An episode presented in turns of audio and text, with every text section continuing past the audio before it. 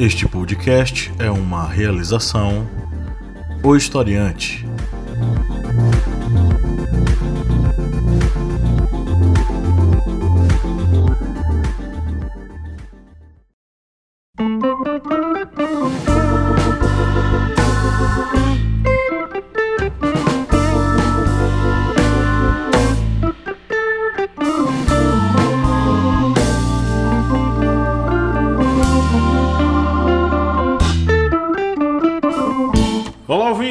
Historiante, bem-vindos mais uma vez ao seu podcast, o podcast do Historiante, no seu programa de toda segunda-feira, a Minipédia. Eu sou o professor Pablo Magalhães, aqui comigo o meu parceiro de todas as batalhas e todas as tempestades, o senhor Kleber Roberto. E aí, pessoal, beleza? Estamos aqui nessa semana de retorno das nossas atividades, né, Kleber? Isso, é umas férias que foi aproveitada o quê? Juntando material para vocês aí do historiante. Pois é, estamos aí com mais conteúdo, mais coisas para vocês. E hoje nós vamos tratar de um tema que só o Kleber sabe qual é e ele vai falar agora. Vamos falar sobre o conflito Estados Unidos e Irã.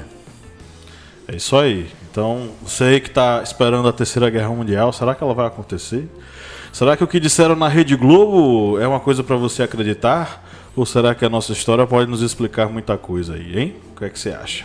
Mas antes vamos dar os nossos recadinhos. Se você acompanha o nosso conteúdo, se você curte nosso conteúdo, considere ser um apoiador. Sabe por quê?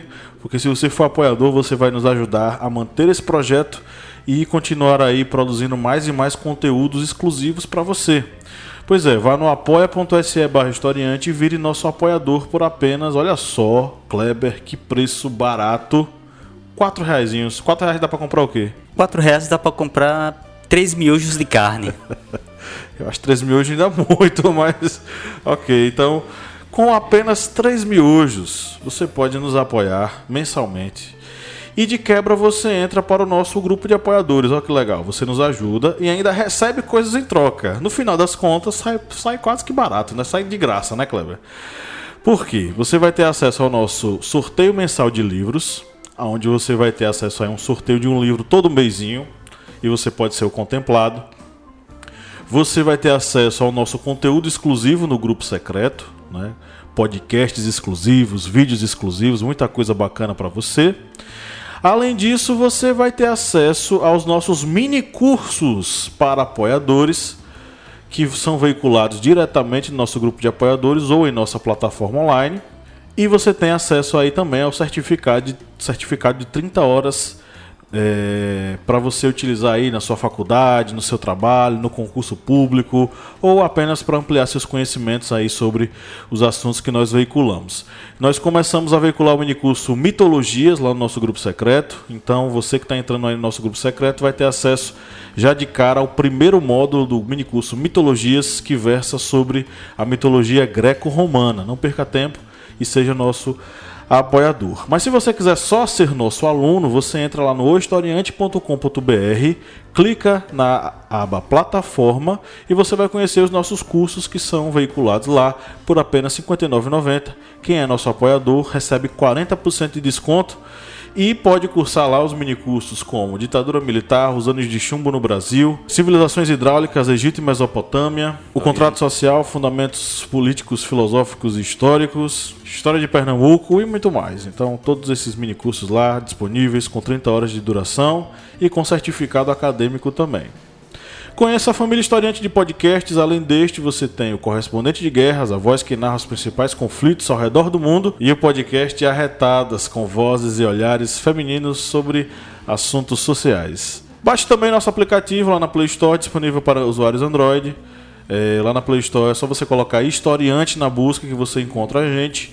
Baixe nosso aplicativo e tenha conhecimento na palma da sua mão sobre filosofia, sociologia, história e atualidades através de aulas em áudio, é, simulados, cards de resumo, apostilas e muito mais. Então baixe lá e tenha acesso a todo esse conhecimento na palma da sua mão, aonde você estiver, na rua, em casa, indo para o trabalho, indo para a escola, revisando aquele conteúdo bacana para o Enem, para a FUVEST, enfim. Se prepare e tenha o historiante como seu aliado nos estudos.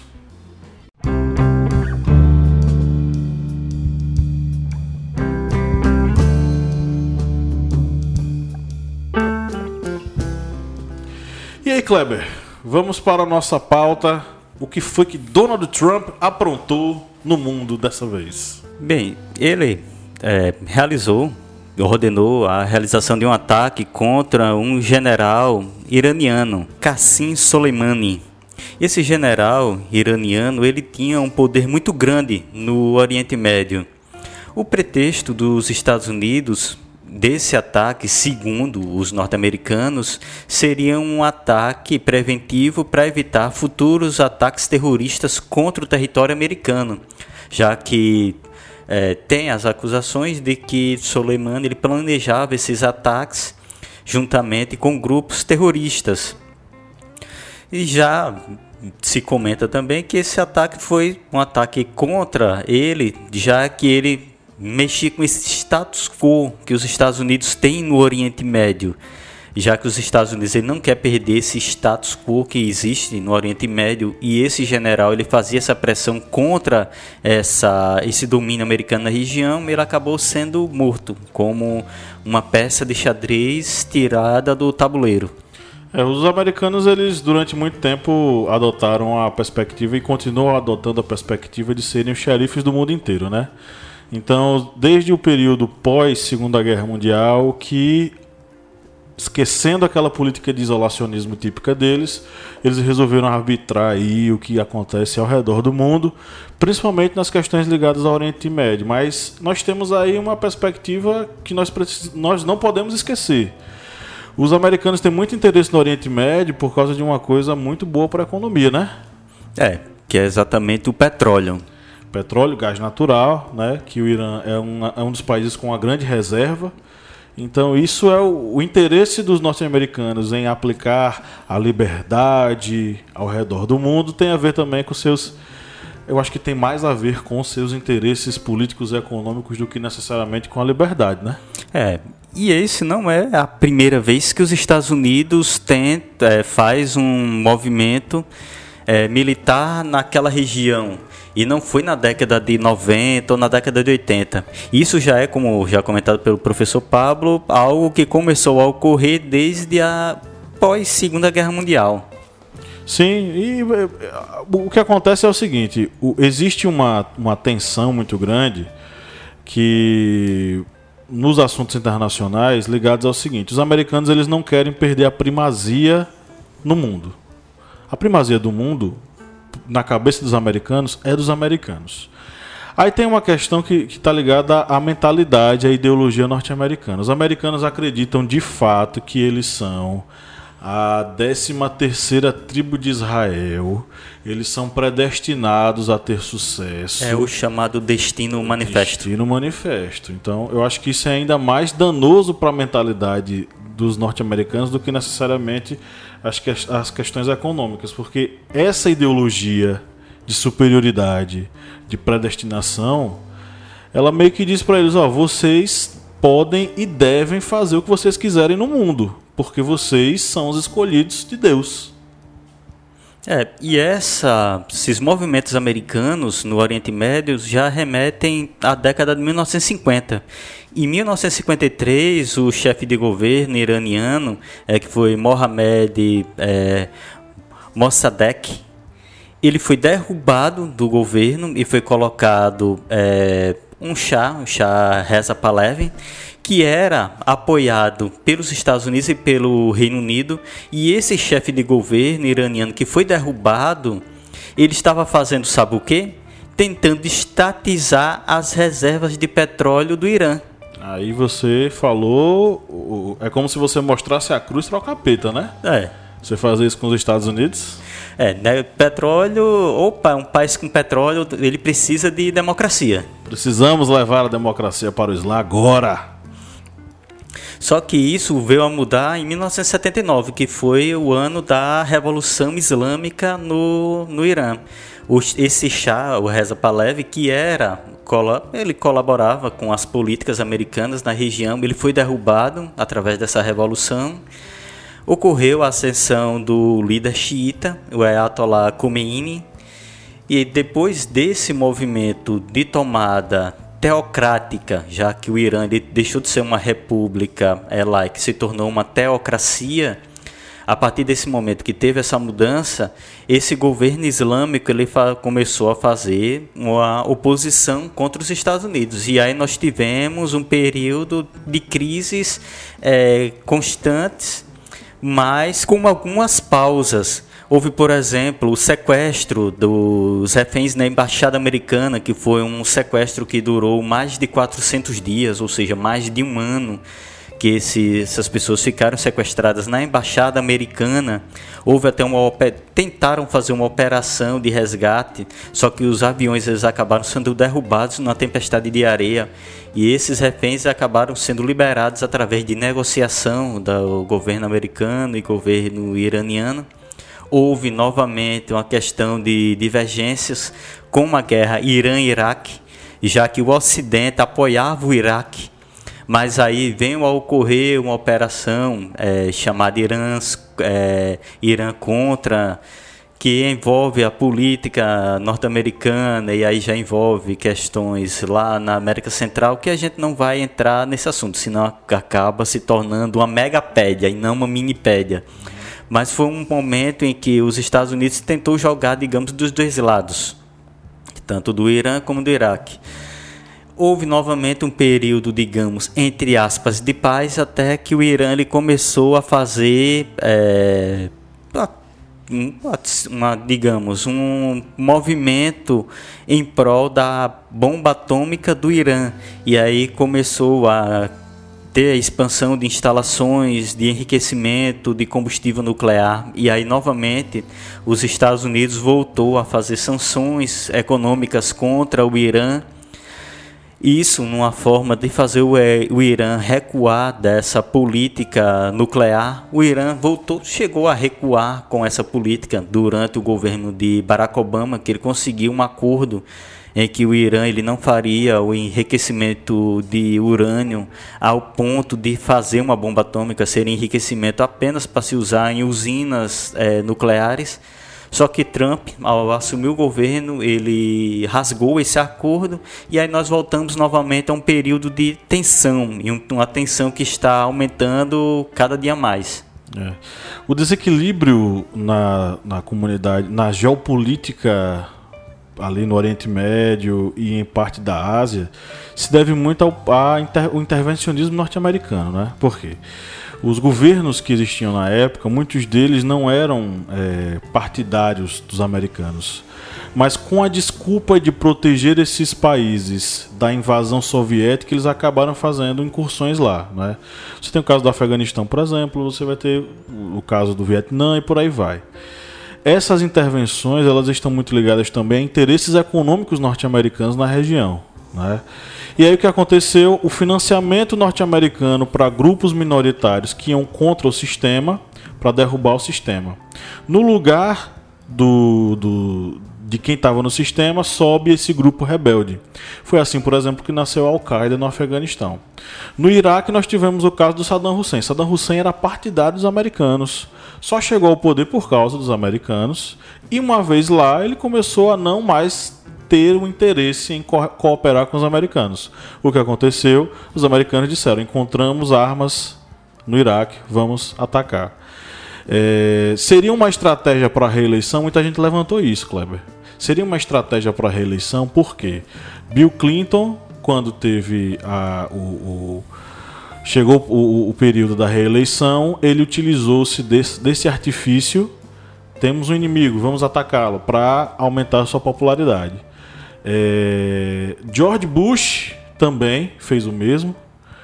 Utilizou-se desse ataque ao, ao Afeganistão para aumentar sua popularidade, ao Saddam Hussein, na verdade. E agora, mais uma vez, Trump está se utilizando desse mecanismo. Poderia ser mais uma estratégia para tentar se manter lá, uma vez que a gente já sabe que o Trump ele está com um processo de impeachment nas costas dele, né? Que a gente não sabe o que, é que vai acontecer. Mas isso pode ser uma tentativa de aumentar a sua popularidade, criando um inimigo para ser atacado.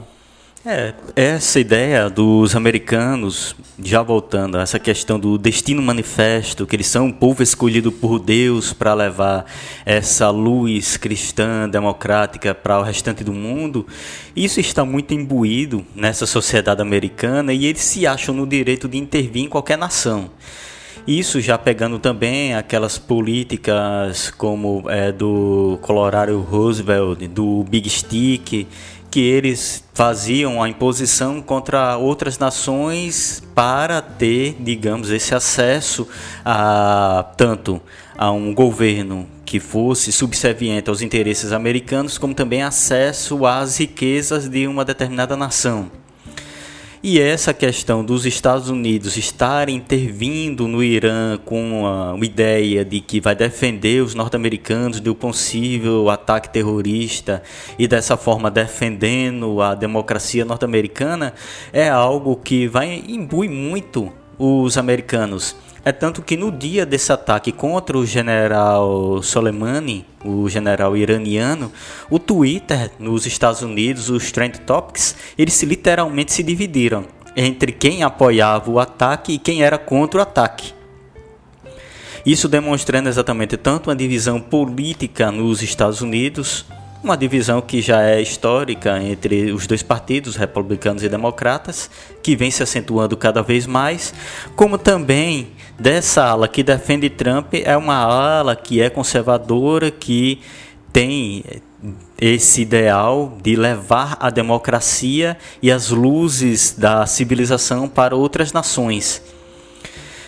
Isso aí é um ideal que já vem em várias outras nações. O Império Romano tinha a Pax Romana, o Império Britânico tinha a Pax Britânica. Ah, os soldados de Napoleão acreditavam que estavam levando os ideais da Revolução Francesa para as outras nações, nações e reinos que estavam invadindo. Ou seja, sempre que há uma política imperial, há, é, se cria essa áurea de que essa política imperial está defendendo o seu povo contra algo e levando alguma benesse para outros povos que muitas vezes são dominados, escravizados e são muitas vezes jogados em guerras civis.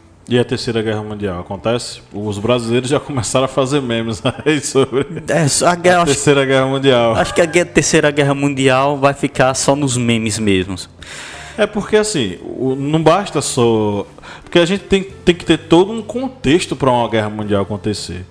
O, a Primeira Guerra Mundial não aconteceu porque é, houve. Não necessariamente aconteceu porque houve o assassinato do herdeiro do trono austro-húngaro. Aquilo ali foi um, um estopim de uma série de, de, de acordos e conexões estabelecidos décadas antes. Quando aquilo aconteceu, todas essas conexões elas acabaram sendo ligadas e aí a guerra foi deflagrada. E mesmo assim, ao longo de meses, né? É, a Segunda Guerra Mundial da mesma forma. Não foi necessariamente apenas porque Hitler invadiu a Polônia. Na verdade, já existia todo um contexto que levou Hitler até ali e que feria uma série de acordos que tinham sido estabelecidos através do Tratado de Versalhes. O próprio Tratado de Versalhes tendo sido um dos possíveis motivos da manutenção da ideia de rixa dos alemães em relação às outras nações. Então, existe todo um contexto para você chegar lá que extrapola uma, uma questão necessariamente regional. Nesse caso, eu vejo mais como uma questão regional, um ataque regional. Uma... Claro, o que os, os Estados Unidos estão tá fazendo é uma coisa que eles fazem ao longo da história toda, né? Porque o que eles estão fazendo é mantendo a sua supremacia e atacando um cara que não é interessante para eles. Isso já aconteceu antes. Mas esse conflito é mais um conflito regional que não vai mobilizar tanta gente. Será que, por exemplo, a Rússia e a China, que têm acordos comerciais com os Estados Unidos, estariam dispostos a entrar numa guerra contra os Estados Unidos por causa do, do Irã? Eu acho muito difícil. É, isso aí é pouco provável porque todos sabem que uma guerra direta entre Estados Unidos contra a Rússia, contra a China, teriam escala de devastação não somente é, de infraestrutura e devastação militar, como também econômica. Uma guerra entre essas potências levaria a um caos econômico total. Só o bombardeio já foi um caos econômico. O barril do petróleo aumentou, bolsas caíram. Só o ataque em si, imagina uma guerra Sabe? Existe todo um contexto do, do, do mercado mundial que nós temos hoje que nós não tínhamos anos atrás. Por exemplo, na Segunda Guerra Mundial você ainda tinha países que não tinham acordos comerciais. Eles faziam, produziam e consumiam o que era produzido dentro deles. Né? Nesse caso, não, existe toda uma rede comercial. E aí eu me pergunto também, o Trump eh, deu aquele balão no Bolsonaro, né? Porque o Bolsonaro foi lá, disse I love you para Trump, e aí Trump fez com que o Brasil perdesse o contrato de fornecimento de trigo com a China e a China foi nos Estados Unidos fazer o acordo com eles.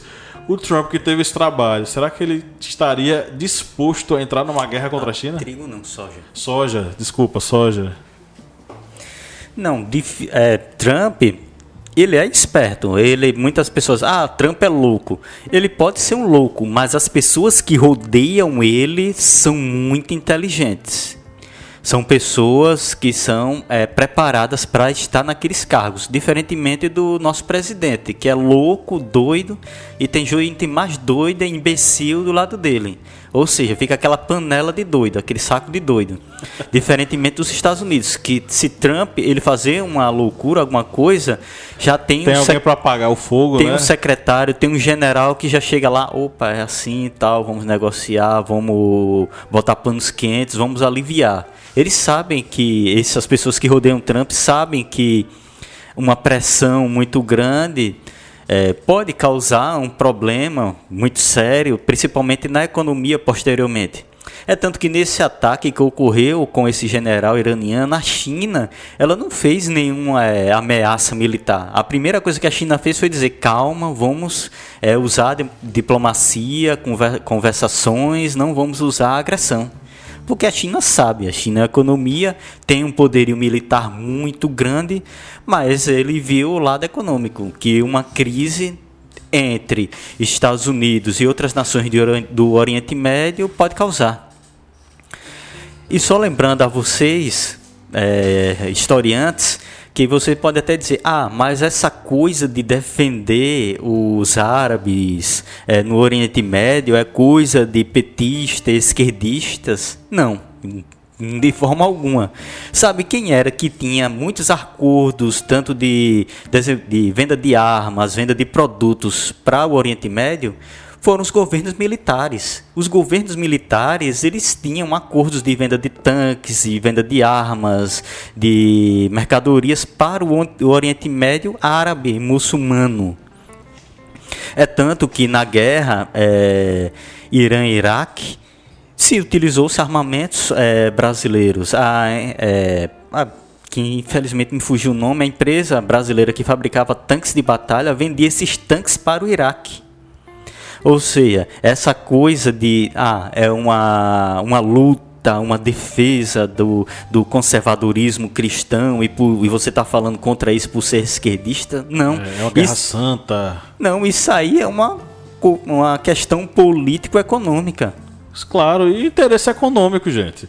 Ah, o que guia as relações internacionais norte-americanas é interesse econômico, geopolítico econômico. Pronto, entendeu? A família Bush tinha é, negócios no Afeganistão com a família é, do Osama Bin Laden. Em um determinado momento em que o Bin Laden não era mais interessante para os negócios dos Bush, os Bush disseram: precisamos lutar contra os nossos inimigos, vamos mandar gente para matar é, vamos mandar soldados para matar gente lá no Afeganistão. Então é uma coisa simples, sabe? É interesse econômico. Aí fica gente aqui no Brasil comprando essa ideia do Bolsonaro, que vamos salvar os judeus, os judeus são nossos amigos.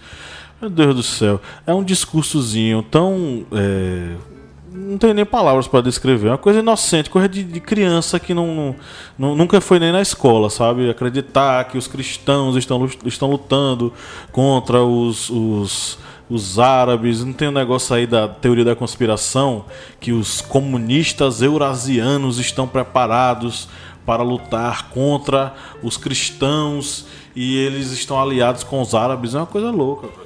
É uma coisa assim que só consegue girar na Terra plana. Na Terra plana. E aí o, o, o problema é que nós temos um presidente que compra essas ideias e vende elas, né? quer implantar isso na educação. Aí recentemente disse que livro didático é o quê? Tem muita É, coisa tem escrita. Muita coisa escrita. Um livro com muita coisa escrita. Uau! Então Só- ele, então ele não lê a Bíblia, né? Porque tem muita coisa escrita. É um absurdo, né? Meu Deus, um livro com coisas escritas. Parou, vamos botar imagem, figurinha, vamos botar aquelas coisas para desenhar, né? Aquela aquela, como é que é o nome? Floresta Encantada, como é que é? O nome do, daquele livro que pinta, sei lá. Vamos botar livro para pintar, É. pintar. É isso, chegamos ao final de mais uma minipédia. Espero que vocês tenham entendido aí essas tensões entre Estados Unidos e o Irã. Espera-se um conflito Espera-se um conflito forte, né? Mas não há uma terceira guerra mundial. É, vai ser um conflito, mas um conflito regional. É, ali é, restrito ao Oriente Médio, que pode haver, como há há muitas décadas, a intervenção da Rússia de um lado e dos Estados Unidos do outro. É, mas fora isso, não espero muita coisa não. Você que está querendo pegar em armas no Brasil para ir para a guerra, esqueça, não vai não. Vai uma divisão, como já aconteceu em acordo econômico. Se bem que é, o Brasil, pelo menos nos governos Lula e Dilma, não enviaram tropas brasileiras para lutar no, no Oriente Médio. O, a- a- o Exército Brasileiro faz é, atividade de pacificação É, missões de paz. né? Missões de paz. Seria a primeira vez que isso iria acontecer. E isso pode trazer muita coisa ruim pra gente. Mui- se muita o coisa presidente ruim. do Brasil fizer isso. muita coisa ruim, principalmente tanto com essa com uma com represálias do mundo árabe, do, desculpe, do mundo muçulmano, porque uma coisa fica bem clara. Os muçulmanos eles têm rixas entre eles, sunitas, xiitas, mas quando eles se unem em prol de atacar um inimigo comum, eles vão se unir e vão atacar. E tem a questão também econômica, já que o Brasil ele exporta muita eh, proteína animal, no caso carne de aves, carne bovina, para o Or- Oriente Médio. Uma, uma, digamos, o Brasil pender para o lado de alguma balança, por exemplo, da balança dos Estados Unidos, pode significar alguma restrição para é, exportação de carne, de proteína animal brasileira para esse mundo do Oriente Médio, para os países de é, origem muçulmana árabe. É isso aí, pessoal. Um grande abraço a todos vocês e até a próxima Minipédia. Valeu, pessoal!